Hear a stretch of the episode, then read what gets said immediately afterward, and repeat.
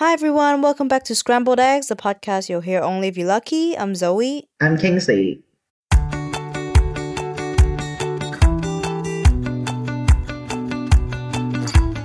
Today, we would like to talk about a very utopian and ideal topic, Mhm. and it's about a perfect world. But first, we would like to start off by just saying our part, as in like what we envision our perfect life would be like. So, Mhm. What would your perfect life be like? Like just in yet your tiny scope, like not big values on Earth yet, but like just what you want in life. What you think is perfect for you. My perfect life. Um, I would love to have my own space to live in, and also um, have have the opportunity to achieve my dreams.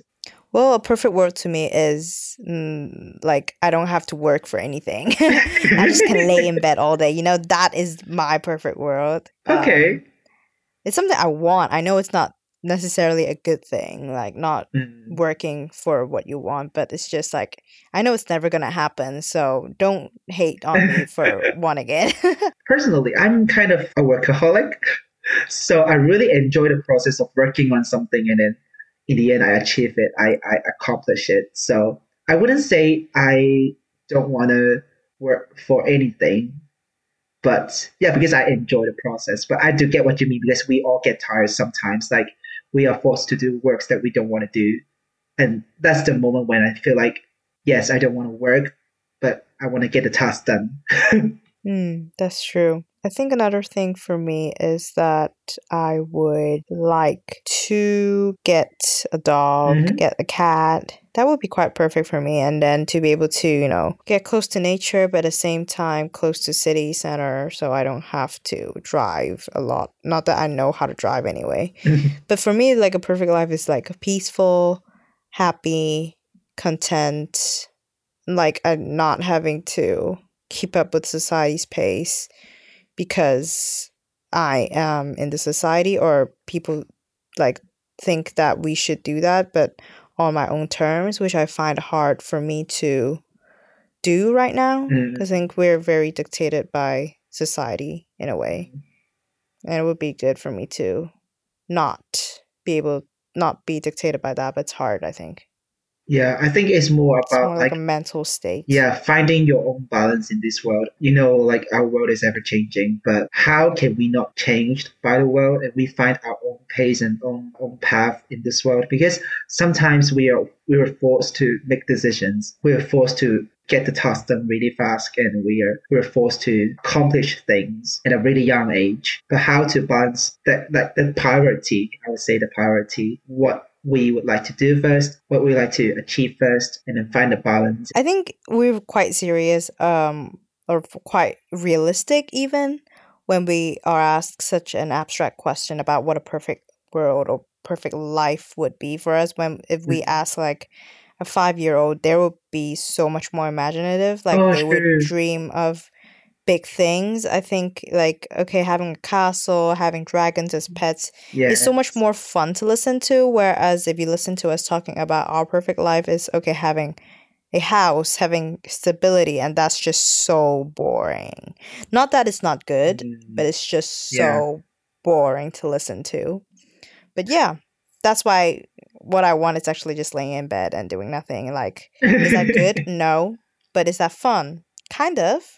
I also had like a dream of getting to eat tons of good food, but not breaking my bank account. That would be ideal for me. Okay. That would be nice. So I could try a lot of nice cuisines around the world where I don't have the chance to try now yet. Mhm. Partly because of like financial situations, but partly because, well, I'm still young and there's still a lot of cuisines I can try. I would say, like in that sense, I would like to travel around the world. Not that I like to pack and unpack stuffs and, Yeah. and travel around and buy the tickets. Not that I like that process, but But maybe it you can say that you in your ideal world you don't need to pay for tickets. You can just Yeah. board a, a plane and just go anywhere you want. Or in an ideal world, maybe we can have access to Mars already, or have like another planet in another solar Yeah. or galaxy that we can visit or something. See, we're so boring. like one of the things I learned when I study abroad is that when you leave your hometown, when you leave your comfort zone, you clearly see things really differently. And that kind of enriches like your, your knowledge and changes your value. And I really like that experience so far for the like three and a half years in the UK. And I just feel like if I continue to explore and like travel around the world, not in the sense that I just want to have fun and chill and play around, not that kind of stuff, but more like experience.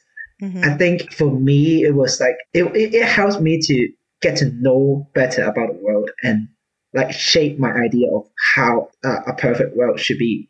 But yeah, I think all these things that we wanted before was just beneficial to us because we were discussing yeah. what we think of our perfect life would be would yeah. be fun. That would be fun. But which that's very hard to achieve and I don't think it's actually really realistic. But let's talk about something that's bigger.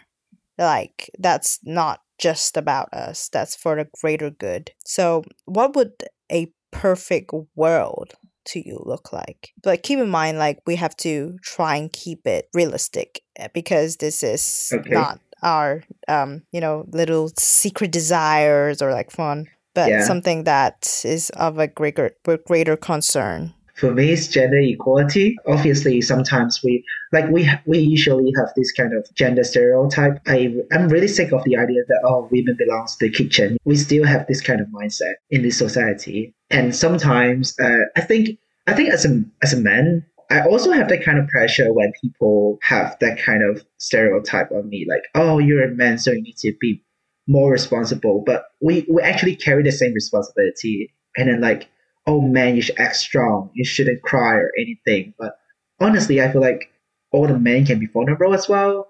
It's not like, oh, um, oh, being vulnerable is weak and a man shouldn't do that. No, I think I really support men to be more equal on a mental level and women be more equal on like a, a, a general level. Like on the society, like their wages, their opportunities, anything like that. Any everything should based on their ability, not their gender. Yeah, but I also think, in some sense, you know, being able to show your emotions or cry or you know show weakness mm. is actually not vulnerability but a sign of strength because yes like, yes i agree it's yeah. like a you know sometimes people seek tears or like as a like a fragile side which is true but to be able to be confident enough to show your fragile side to the world where you know in the world where people only want to show the highlights and the good sides that is actually mm. a strength and that's empowering to show that yeah that's actually something normal. Exactly. Like everyone has tears, everyone yes. has sadness, and there's no need to cover that up and just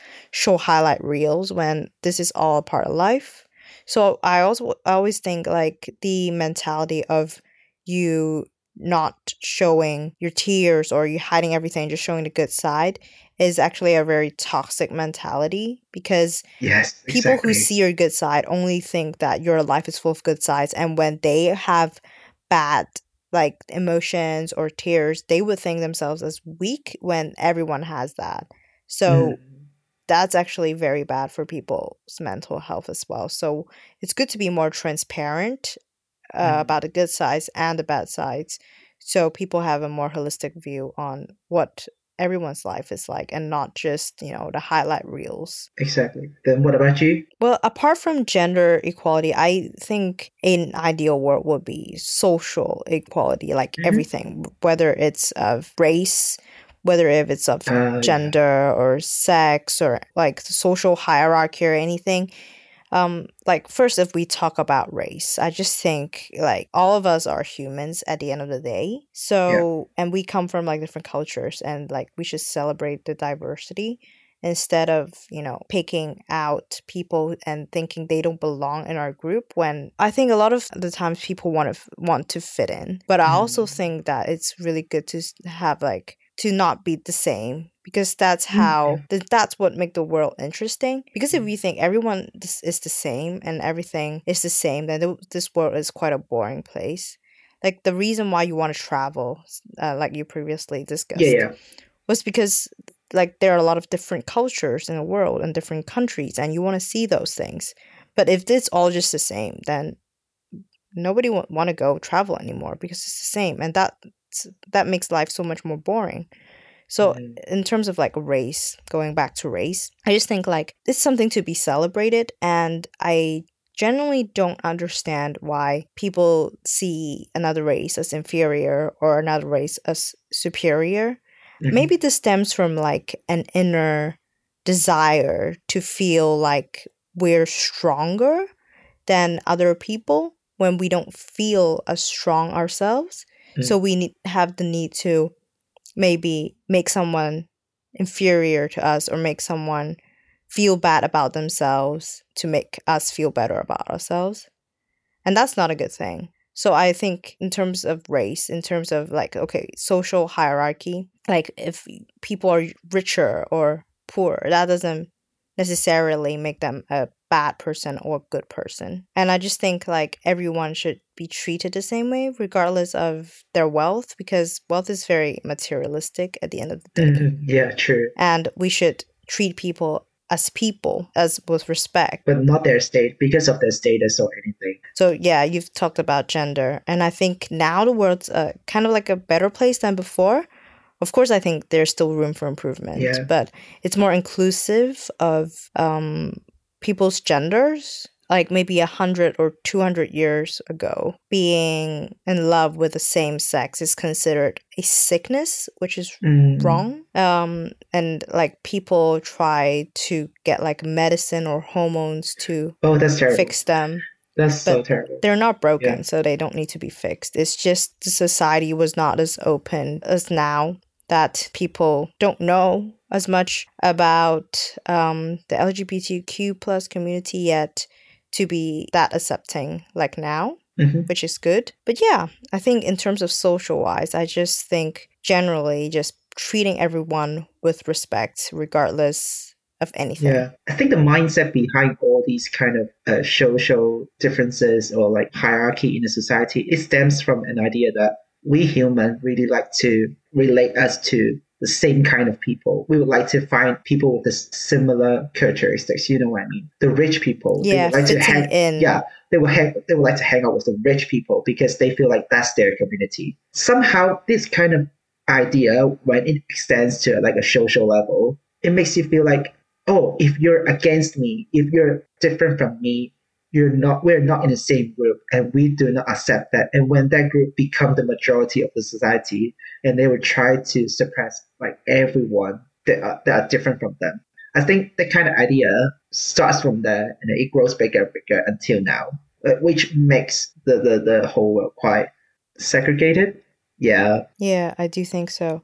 But sometimes when you like when we talk about like um, people wanting to find um, people from their own country, I don't think that's necessarily a bad thing. But if they make it into a thing where okay, for example, we have this group where only people from our countries are allowed, uh, people from different countries are not allowed, then that's a bad thing. Whereas if they just yeah, want to hang out with their like yeah, I think that's the people who- point. Yeah, um f- are from the same countries but they're also welcoming of other people who actually Yeah. want to join then that's actually like a, it's actually a fine thing it's a nice thing yes. I think it's more like when you try to create your own community or your own like social group, and then excluding others Yes, and then the make thing. fun of others or like have like bad bad accusations of others. Like uh, even those things are not real or anything. You just you just want to like make you feel superior or anything. Like I'm the best or anything. i think a second point that would make the world like a better place is stemming from the like basic necessities hmm like you know the air we breathe or you know, food or shelter or Mhm. water like we us living in the UK although there's inflation happening now and everything's Uh. so expensive and we take it less for granted I do think that we are very lucky to be able to have a- access to clean water to accessible food shelter and cle- like relatively like clean air I think Whereas people in maybe um, developing countries or third world countries, they have to walk miles and miles to get water, and those and water isn't even clean or hygienic. It's just like the only source of water they have, and they have to use it. and there's no food for them and then there's a lot of diseases but they can't afford medical health care like and it's just a very hard life for them and a lot of the times us in like more developed countries people have access to these resources they forget or they are not aware that these resources are limited and they waste a lot of them not that i'm saying they do it deliberately but sometimes unconsciously as well. And a lot of people could really use these resources in order to survive, and yet we're just wasting it away. So I think in an ideal world, people, all, everyone would have access to clean water at the minimum. And like, okay, maybe if we stem even further, like, you know, education. Like we take education for granted. And sometimes I know we do not want to go to school and we make fun of it. We don't want to go to school. Yeah, I understand that.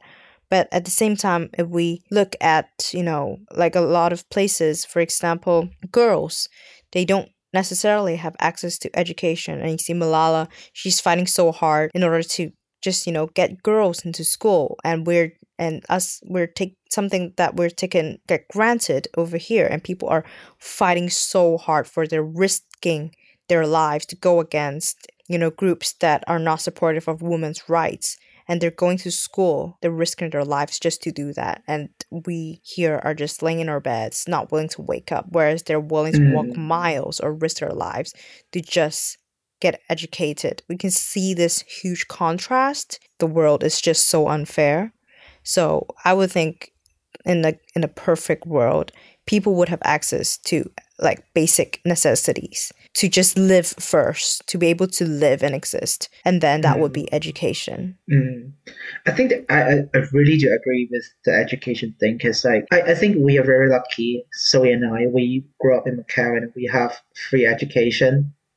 Yeah. For most of the school, not like all the schools, because you can yeah. still like pay for the international school. That's your preference. but like the government still pay for your 15 year education, like since kindergarten. Uh, that's one thing that Cardi B once said, why there is no free education?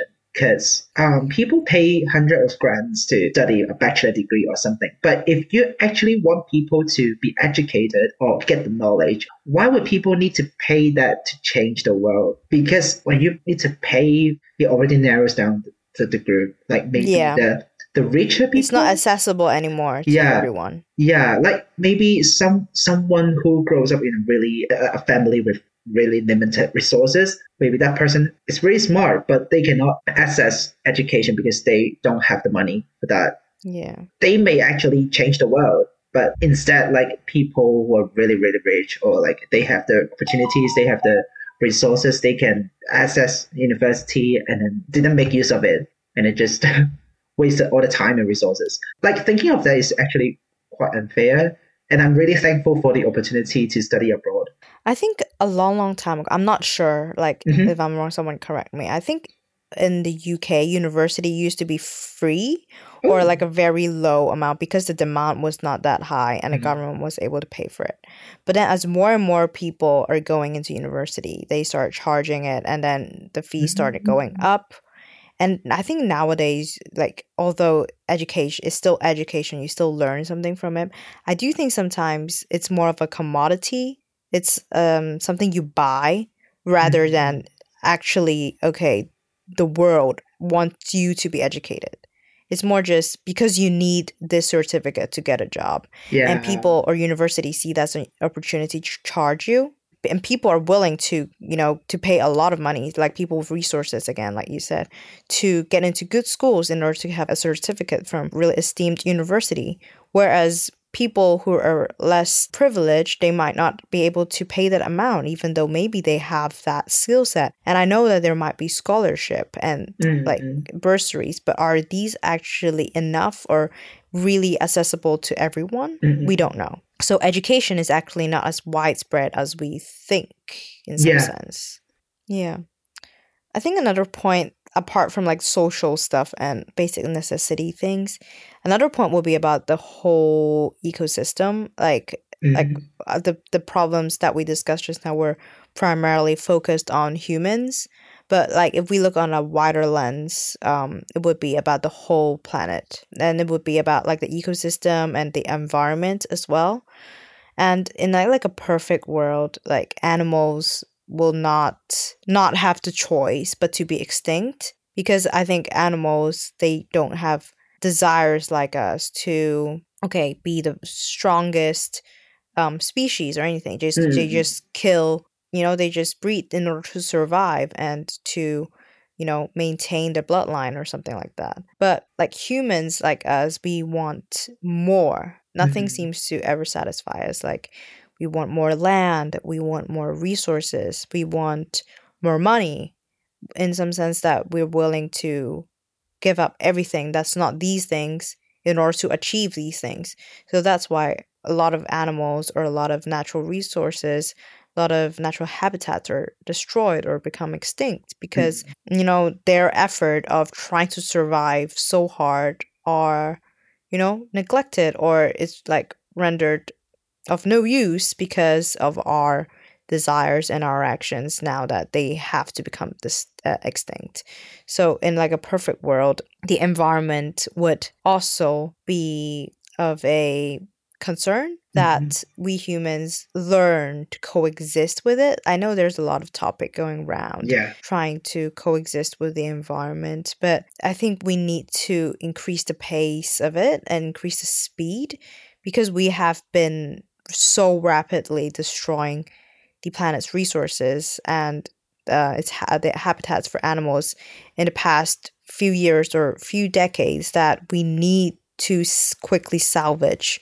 what's left and try to replenish it rather than just trying to do it slowly and continuing to deplete these resources until one day it's no longer reversible and mm-hmm. that would be the end or i don't know that's why humans maybe are always looking for a new planet to live in because they don't try to save yeah we're yeah. trying to escape from problems rather yeah. than fixing it maybe that's to, the that's the perfect yeah. world for them like escaping from the problems and yeah, just but then after what happens next? Like okay if you find a new planet and yeah you, you just there, destroy another you planet. destroy the planet and then you find a new one again right? Yeah, yeah so this is like a vicious cycle. I don't know if the universe is unlimited like i don't know mm-hmm. forever expanding but there might be a chance that it's limited. So there might not be that many planets for us to exploit sometimes people would be like, oh, climate change is not real and we don't have any kind of like increasing temperature problems and flooding problems or like the icebergs are melting, anything like that. I, I mean, I, I do understand like the temperature increase is actually like a very natural phenomenon, but now that we observe that it's kind of like abnormal to increase in that level and we, we know that the icebergs are melting in an abnormal speed. I think that's evidence for us to be aware that we're not treating the planet well enough. I, I just don't know like if people being ignorant is is that kind of like the perfect world for them. I think it's because like like always, it's easier to ignore the problem than fix it, right? It's always easier. But then that problem will come back and bite us. true, so, true. I know, like the right thing to do would be to fix the problem, but that's not the easy thing. And I think mm-hmm. humans tend to go with the easy thing. Yeah. Like I think all of us as well. Like if we have the option to lie in bed or do the dishes, yeah.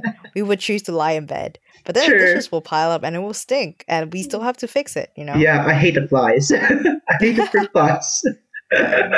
but yeah, I, I do understand. Like making a change is not the easy thing. I'm really aware of that, and then it's not like a snap, like one minute, one second, and it, the, the problem will go away. It's like we, we may take decades or centuries to solve just one environmental problem. But I think at least if we're aware of that, that's actually a good thing. I think there's increasing awareness in the world now. Mm-hmm.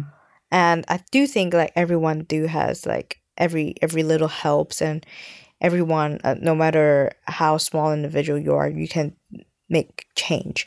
But is it as big as the changes that people in power can do though? Oh. Right? Yeah. So we're trying huh. to increase the influence of those people in power to make a change, but it's always hard to like I try to understand their point of view. For example, people who are in power or people who are running a country, even though maybe they have a good heart and do want to, you know, make like um reduce the impact uh, the negative impact on the environment, but then they do have the responsibility to take care of every aspect of the country, Yeah. like the economic growth or the well-being of their people or you know everything else. So it's not just you know full throttle into repairing the environment. I think their job is to try and balance everything out. Like Uh. there will always be people who say they're not doing enough for each aspect, but it's very hard to go full throttle into something and if you put all the energy into you know uh, reducing the negative impact into the environment then Yeah. maybe the economy will be be neglected or people's welfare or people's well-being will be neglected and then people Yeah. will be unhappy about that as well